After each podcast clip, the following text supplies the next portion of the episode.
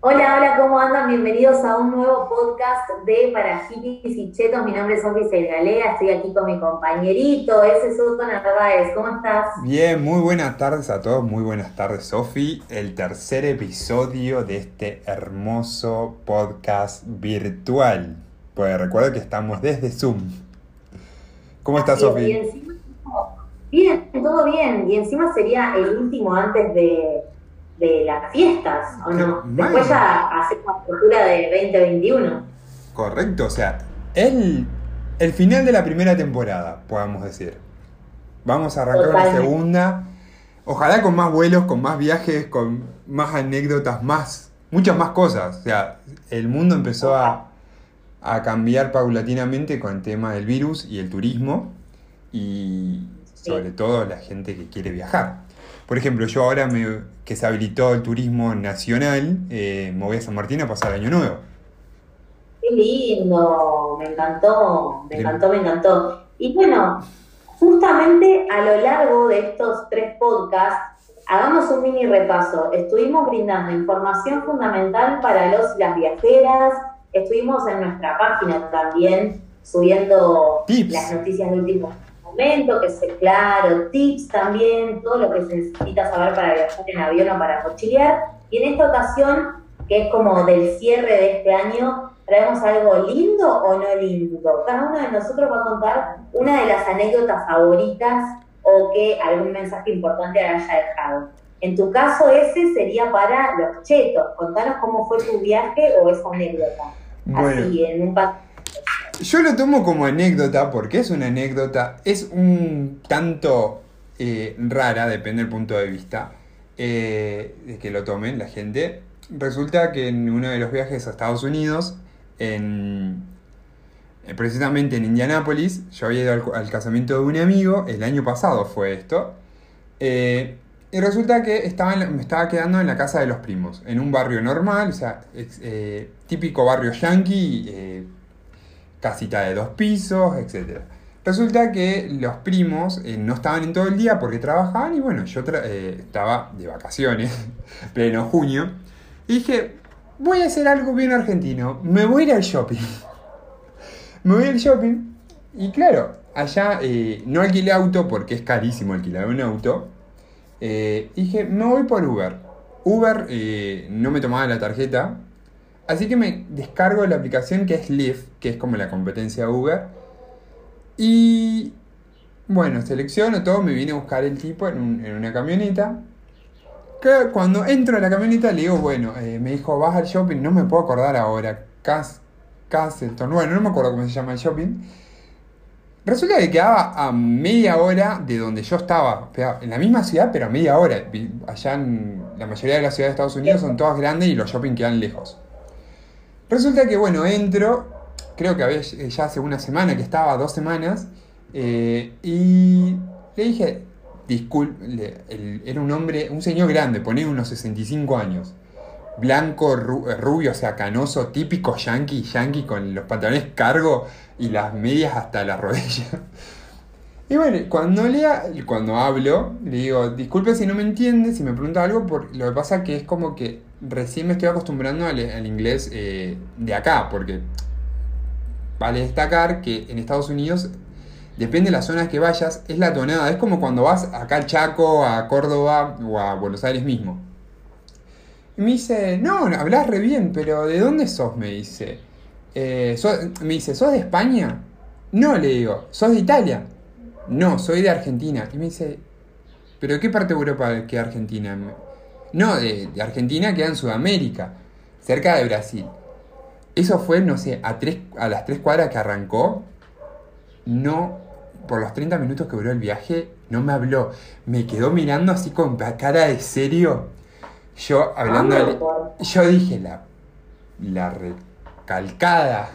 Eh, ya eh, le mando un mensaje a, uno de mis amigos, Chris, que también vive, vive en Estados Unidos, pero vive en otro estado, en Carolina del Norte. Le digo, Chris, ¿es legal eh, la aportación de armas acá en, en, Indianápolis?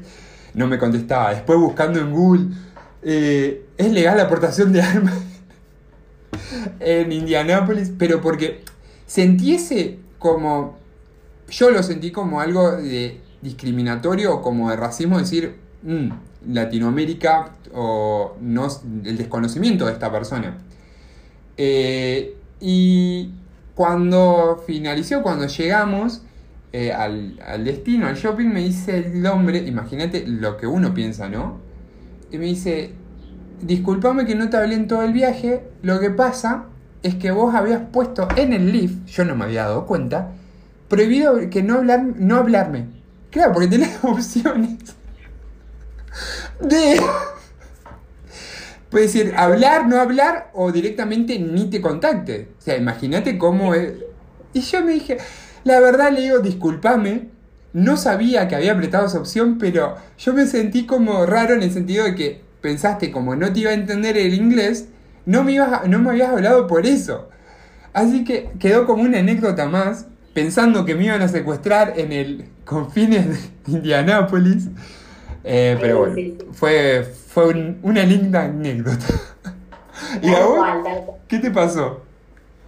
A mí lo que me pasó fue que me pegué un susto tremendo porque estaba viajando desde España hacia una ciudad en París, en París no, perdón, en Francia, que se llama Nantes, se dice Nantes o algo así. No, sí, sí, Y sí. la gente em- empezó como a haber turbulencia arriba del avión porque si bien uno va a mochilear, a mí me encanta mochilear, En Europa- ante algunas emergencias por llegar rápido a algún lugar, tenés que agarrarte un low cost. Entonces eso es lo que hacíamos con mis amigos mochileros. En esa ocasión yo estaba sola y no me había quedado otra opción que tomarme un vuelo. Cuando estoy llegando empieza a haber una turbulencia tremenda en el avión y de repente llegamos a un- a un aeropuerto y veo el cartel y no eran antes. Y yo dije, ¿qué carajos? Y lo peor de todo es que era un lugar tan sin turistas que ningún cartel estaba en inglés y yo no sé hablar francés. Estaba todo en Así que- francés. Había una tormenta gigante, yo no sabía dónde estaba y ni siquiera las personas que trabajaban en ese fucking aeropuerto hablaban en inglés para explicarme qué pasaba. Ni esas personas que trabajaban ahí, te lo juro, ni ningún pasajero. Así que me empecé a desesperar y empecé English, español, English, español, hasta que una chica se acerca y como pudo, me habló más o menos en inglés y me explicó, hay una tormenta, tenemos que pasar la noche acá, no sabemos cómo vamos a ir a Nantes, y yo no sabía cómo avisarle a mi amigo que me estaba esperando, Claro. que no me espere, porque yo viajé tan hippie que allá en Europa nunca usé un chip, Es o verdad. sea sí. que yo no tenía internet, solo agarraba wifi.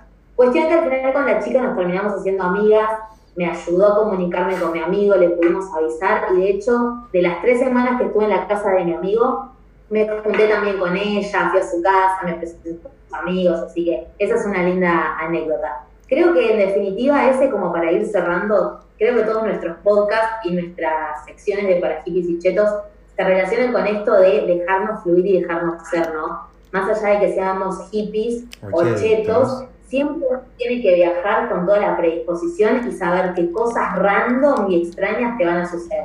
No. Pero uno ama tanto los viajes que simplemente tiene que aceptarlo. No, y aparte viajar open mind. O sea, no, no solamente, o sea, eh, a vos en esta situación de encontrarte en un aeropuerto que no sabías el idioma porque realmente y no estaba preparado porque haber sido un aeropuerto regional y a mí en el caso de haber apretado un botón en una aplicación, no nos damos cuenta y nos, nos encontramos en estas situaciones que tienen solución.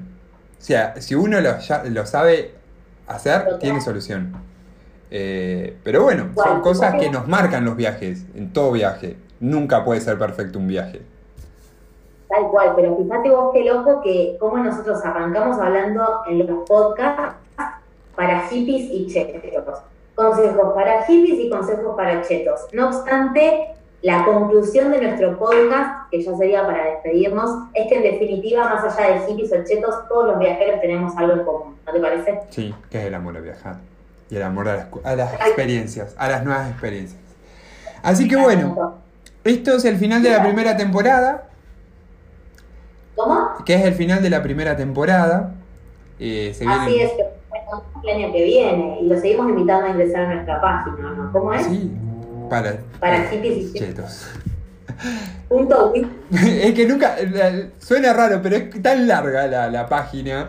Ya, ya se las digo, porque la tengo acá. Es para hippies y chetos.wixsite.com barra news. Así que los esperamos Bueno. cuando quieran. Vamos a estar subiendo en estas vacaciones más eh, material.